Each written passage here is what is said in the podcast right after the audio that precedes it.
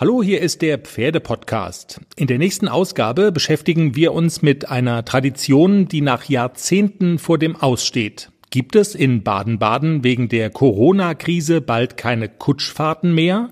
Chefin Sabrina Möller denkt schon darüber nach, welche Pferde sie vielleicht abgeben muss.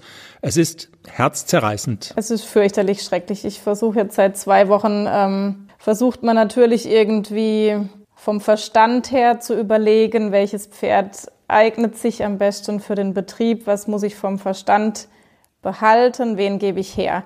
Es sind aber natürlich dann relativ viele Junge, die ich jetzt gerade am Ausbilden bin und mir blutet das Herz bei jedem Einzelnen. Ist jeder sozusagen ein Familienmitglied und es wird bei jedem wahnsinnig wehtun. Man muss dazu sagen, anders als in vielen Urlaubsländern werden die Pferde bei Sabrina wirklich gut behandelt und ausgebildet.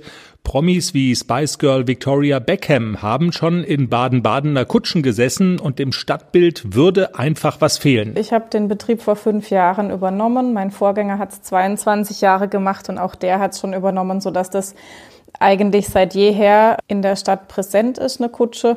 Und es ist auch wirklich so bei uns, dass sich die Leute sehr freuen, wenn sie uns sehen.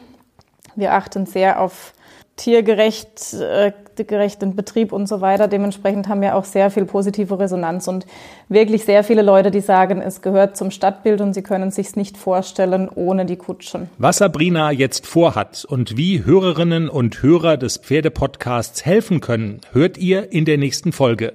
Außerdem sind wir verabredet mit unserer Lieblings-Europameisterin Nicole Weidner, die sich in einer S-Dressur dreimal verritten hat. Mann, Mann, Mann.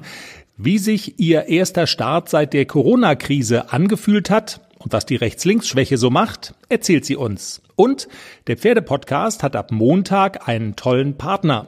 Sie unterstützen uns, wir unterstützen Sie. Jenny übt schon mal fürs Werbejingle. Das ist der Hafer- und Bananenblues. Das ist das, was jedes Pferd haben muss. der Pferdepodcast am Montag überall, wo es Podcasts gibt.